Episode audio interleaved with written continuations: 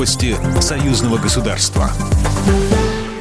Здравствуйте, в студии Екатерина Шевцова. Президент Беларуси Александр Лукашенко принял с докладом чиновников по наведению порядка в лесах после январской стихии, сообщается на официальном сайте главы государства. Александр Лукашенко напомнил, что перед правительством и местными органами власти ставили соответствующие задачи. Контролировать процесс должен был КГК. Он добавил, что 15 марта необходимо вывести весь заготовленный лесоматериал к дорогам, чтобы затем можно было с ним работать в весенне-летний период.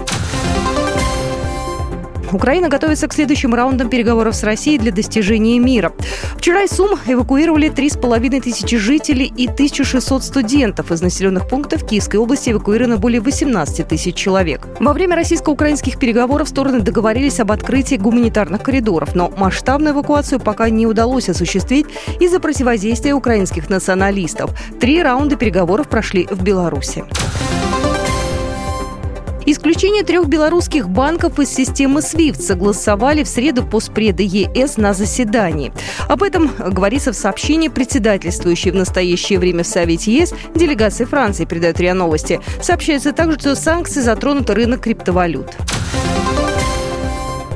6 часов утра 4 марта и по 6 часов утра 9 марта в Беларусь с украинской территории проследовало 367 граждан Беларуси, 167 Украины и 23 других государств, сообщил Государственный пограничный комитет республики. Всего с 24 февраля в Беларусь из Украины прибыло 1515 человек. Погранкомитет также подчеркнул в сообщении, что пункты пропуска Республики Беларусь работают в штатном режиме. Приостановка функционирования украинских погранпереходов негативно сказывается на возможности следования в Беларусь, находящихся на территории Украины граждан.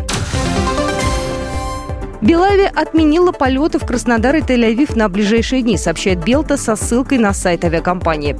Рейсы по маршруту Минск-Краснодар-Минск отменены 9 и 13 марта, по маршруту Минск-Тель-Авив Минск 10 и 13 марта. Белавия прилагает максимум усилий для оповещения пассажиров об изменениях посредством СМС-уведомлений, однако просит самостоятельно проверять статус рейса и время вылета на сайте авиакомпании в разделе «Статус бронирования».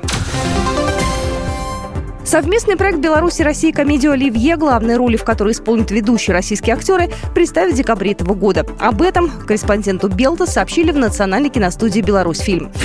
Программа произведена по заказу телерадиовещательной организации Союзного государства. По вопросу размещения рекламы на телеканале «Белрос» звоните по телефону в России 495 637 65 22. В Беларуси плюс 375 44 759 37 76. Новости союзного государства.